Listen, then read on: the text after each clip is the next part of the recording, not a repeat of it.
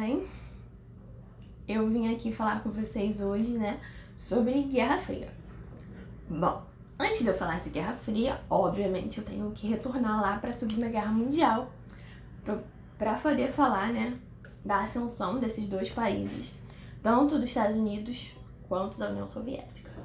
Bom, vamos lembrar lá atrás que a gente teve a Conferência de Tehran em 1943 onde a gente teve a reunião entre os líderes da União Soviética, Stalin, né? Dos Estados Unidos, Roosevelt, e da Inglaterra, que era o Churchill. A gente teve essa reunião porque eles queriam, né? Finalmente conseguiram abrir alguma frente e conseguiram posteriormente virar a guerra e vencer a guerra.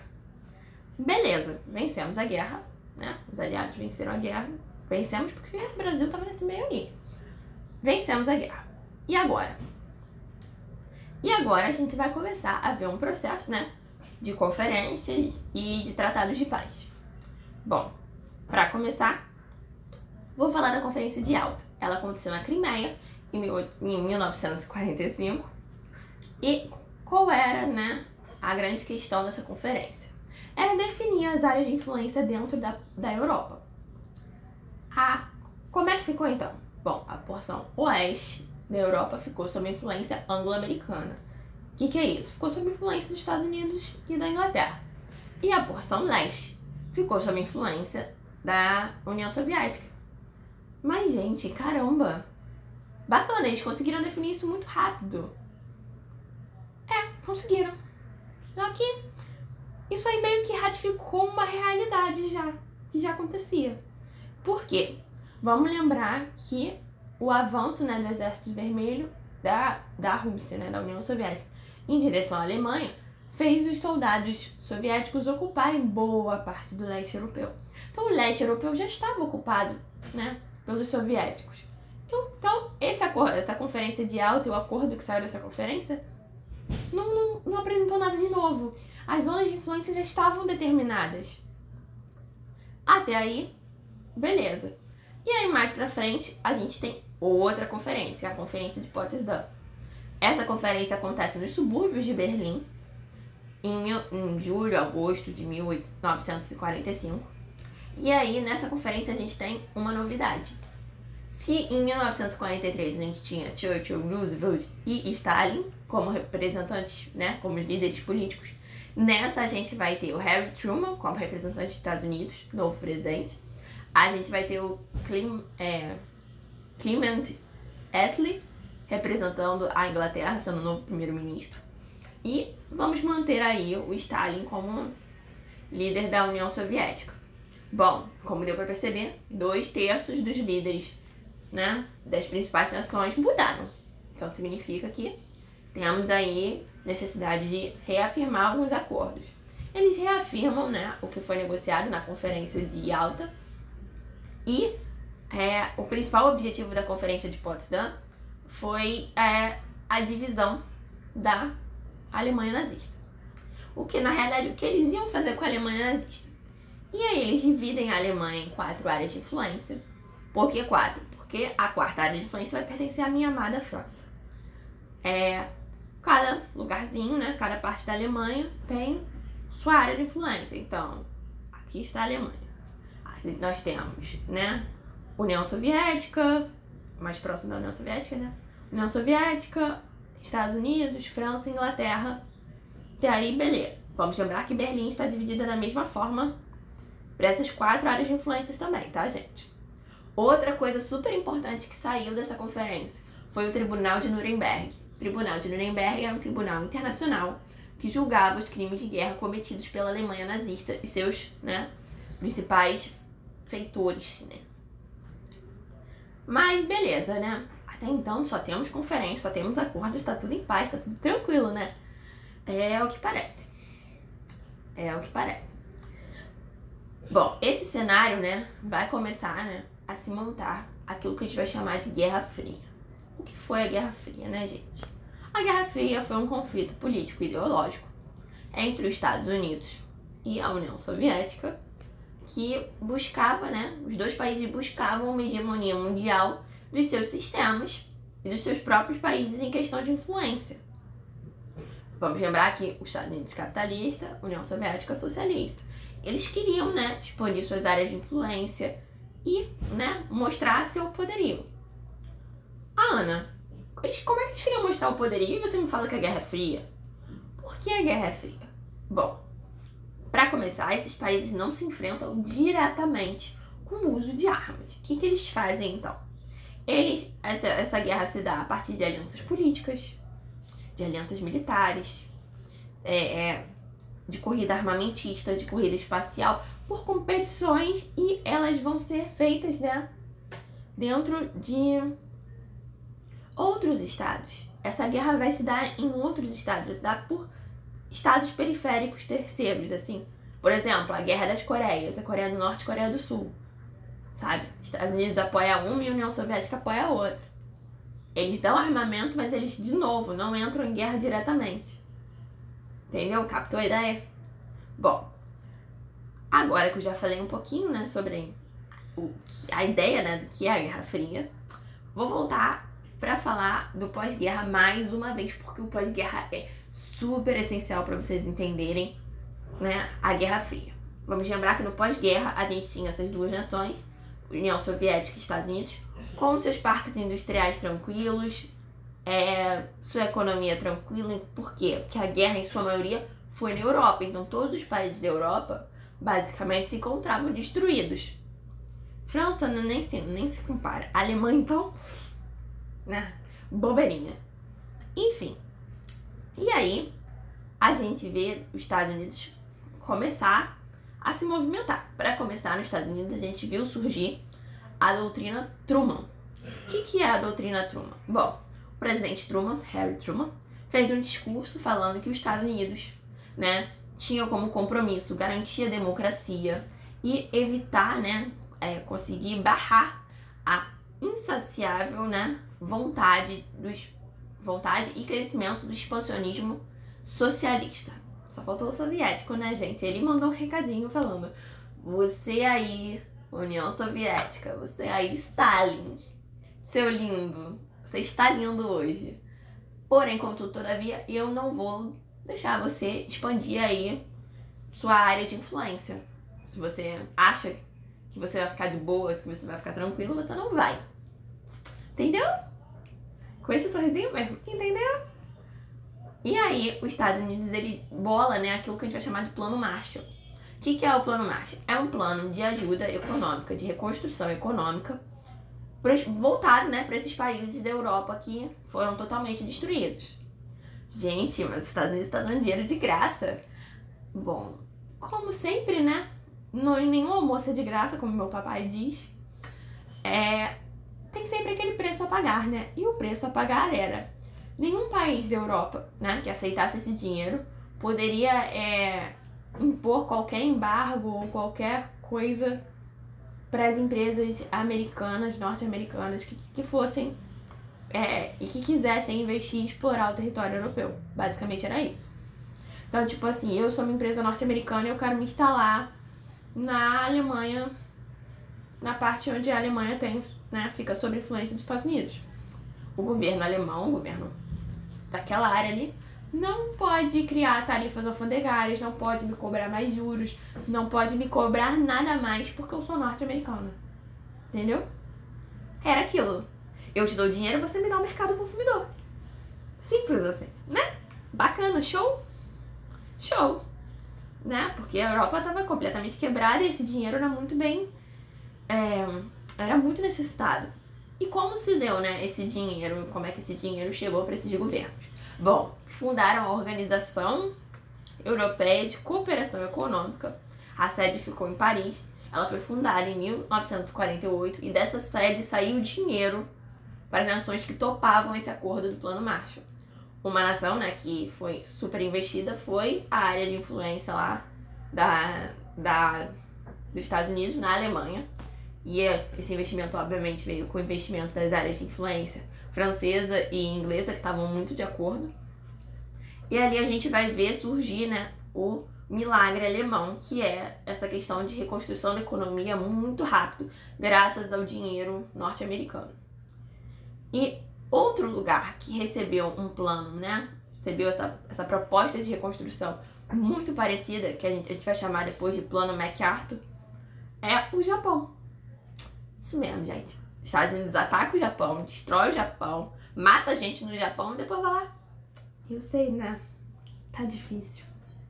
Sua economia tá ruim, né? Deixa eu te ajudar. Coloca a mão no ombro do, do japonês e fala: Deixa eu te ajudar. Tem só um pequeno preço que você precisa pagar pra mim. Mas deixa eu te ajudar. E o Japão aceita ajuda. E assim a gente também vê o milagre japonês, né, gente? Milagre econômico japonês. O, né, a União Soviética não fica tão contente assim, né? Ela vai vendo que ela tá perdendo espaço de área de influência. E ela também bola um plano para melhorar a situação dos países do leste europeu para não perder aquela área de influência, né, gente? E os países que já estavam na União Soviética também sofreram algumas perdas é, um, econômicas e tudo mais com questão da guerra. Então ela vai lá e cria a Comecon, que tem né, a mesma ideia do Plano Marshall, só que é voltado para os países socialistas. Outra coisa que ela faz, né, ela cria, a União Soviética cria a Comiform, Comiform que tem o objetivo de coordenar os partidos socialistas, né, é, nacionais, de diversas nacionalidades, a partir de Moscou. Então, os, partis, os partidos socialistas do mundo inteiro passariam a responder a Moscou. O PCB, que é o Partido Comunista do Brasil, passou a responder a, ao Partido é, Comunista Soviético. Deu um solucinho. Foi mal, gente. É, enfim, eu sei que a parte que vocês mais se interessam é essa de agora, que eu vou falar um pouquinho sobre as alianças militares que foram feitas. Como eu falei, a guerra não foi feita diretamente, mas a gente tem aquilo que a gente vai chamar de aliança militar, que vai gerar basicamente um protetorado. É a aliança militar que a gente tem, liderada pelos Estados Unidos, é a OTAN, Organização do Tratado Atlântico Norte que diz basicamente o seguinte: se me atacar, ou se atacar alguém daqui, todo mundo vai atacar. E aí a União Soviética fala: hum, gostei desse acordo bacana, né? Pena que a gente tem o nosso, chamado Pacto de Varsóvia. Então, se você atacar alguém daqui, a gente vai te atacar também. Fechou? E aí fica nesse clima, né? A galera vai. A gente tem os países alinhados a esses dois pactos e tem os países não aliados que vão começar né, a se movimentar depois para que essa guerra né, fria acabasse. Bom, como é que outro, outro aspecto da Guerra Fria, né? Gente, como eu falei mais cedo, a gente tem a corrida armamentista. Mas até então, os Estados Unidos estava super seguro, né, galera? Até porque quem tacou duas bombas nucleares no Japão fui eu, Estados Unidos. Alguém aqui tem? Você tem França? Você tem Inglaterra? Não tem, né? Caramba! Aí vem a União Soviética e fala, hum, guarda aí, um minutinho, segura aí. Segura essa emoção, porque olha quem também tem. Eu, União Soviética. Estados Unidos vai, vai perdendo o sorriso assim? Fica bacana, bacana. Só um minutinho aqui. E liga lá, né, para as indústrias bélicas, para os cientistas deles. Fala, eu preciso de armas mais fortes de armas melhores. Vamos, vamos agilizar isso aí? Vocês querem dinheiro? Alô, investidores? Alô? Né? E eles vão pegando dinheiro do, da, dinheiro do Estado, dinheiro privado, para ser investido nessa corrida armamentista. Por outro lado, a gente tem a União Soviética, que não, não tinha né, esse dinheiro privado, mas usando o dinheiro possível e impossível para se manter nessa corrida armamentista com os Estados Unidos. Qual é o resultado dessa corrida armamentista? Medo. Muito medo. Ah, medo era um sentimento generalizado no mundo inteiro. Vamos lembrar que, né, no século XX, a gente já tinha passado por duas grandes guerras. E ao final dessa Segunda Guerra foi o que, o que eles viram que foi feito no Japão. Foi surreal, isso deixou as pessoas com medo já. Porque agora não era uma nação tendo, né, uma bomba nuclear ou algumas bombas nucleares. Eram duas nações. E essas duas nações estavam entrando em conflito indireto o tempo inteiro. Para sair do conflito indireto para o conflito direto era um pulo. E a galera foi começando a ficar com muito, muito medo, porque essa guerra poderia destruir questões, né, comparado com as outras guerras, poderia destruir o planeta de fato. Destruir a, a, a o poderio desses países poderia destruir o mundo. Tacou em algum lugar, você destrói, sei lá, muitas, muitas, muitas vidas. Se eles já, já tinham percebido que já tinham perdido muitas vidas na, na Segunda Guerra, imagina numa guerra entre Estados Unidos e União Soviética. Bizarro, gente, bizarro. Enfim. E agora, né? Eu vou falar de um episódio específico que vai gerar, no final das contas, né? É a criação do Muro de Berlim.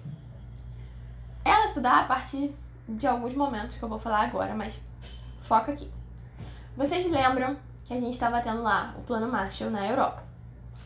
E esse Plano Marshall também foi aplicado na, na porção da Alemanha que pertencia né? Que estava sobre a área de influência estadunidense, francesa e inglesa. Essa área estava prosperando, correto? Só que esse prosperar passou a desestabilizar e desestruturar o poderio e a influência soviética naquela região. E, né, foi prejudicando um pouco na região do leste europeu. A União Soviética estava uma arara e falou: vocês pensam, né? Que eu não vou fazer nada, correto? Não vou fazer nada. Esqueceram de um detalhe: Berlim passou sob minha influência. A cidade de Berlim tá aqui, ó, pra mim. Tá aqui na minha área. Ela é minha. Você acha que vai ficar na moral? Que a gente não vai fazer nada? Aguarde e confie. A União Soviética passou a criar bloqueios, né? De abastecimento, bloqueios de, de trânsito entre as áreas de influência. E isso passou a acirrar mais ainda a rivalidade entre os Estados Unidos e a União Soviética. Para completar esse acirramento, a União Soviética estava de um lado, né? Estados Unidos, França e Inglaterra estavam de outro. E essa galera uniu basicamente as zonas de influência deles, seja de forma administrativa, seja de forma econômica, basicamente se uniram e formaram a República é, Federal Alemã. A União Soviética fica. Não vou surtar. Não vou surtar. Essa galera uniu aí a área dela de influência. Vem, vem tranquilo. Vocês vão ver. Vocês vão ver. Aguarde e confie. Na porção oriental, a União Soviética de início não aplicou a, o comunismo, o socialismo, ela não aplicou. Ela começou o seguinte, ela começou a normalizar a política. O que, que é isso? Ela começou a abrir espaço para a criação de novos partidos políticos, para o pluripartidarismo. Outra coisa que eles fizeram foi a reforma agrária. Eles nacionalizaram é, alguns monopólios alemães para o dinheiro passar a vir para o Estado, não ir para o bolso de alguma uma família, alguma oligarquia, o que fosse sair do bolso privado e vir para o Estado. Só que, né, a União Soviética foi vendo essa, essa, esse, esse problema crescer, a formação da República, República Federal Alemã impactou em muito as ações é, soviéticas. Por quê? É, eles começaram a ver a movimentação, entenderam que se eles não aplicassem ali, né, na área de influência deles, o socialismo, eles iam, acabar perdendo essa área de influência. E aí, a União Soviética passou a pressionar da seguinte forma: vocês têm a região aí de vocês, vocês criem aí uma capital para vocês, porque Berlim vai ficar para mim e eu preciso que vocês saiam da minha área de influência.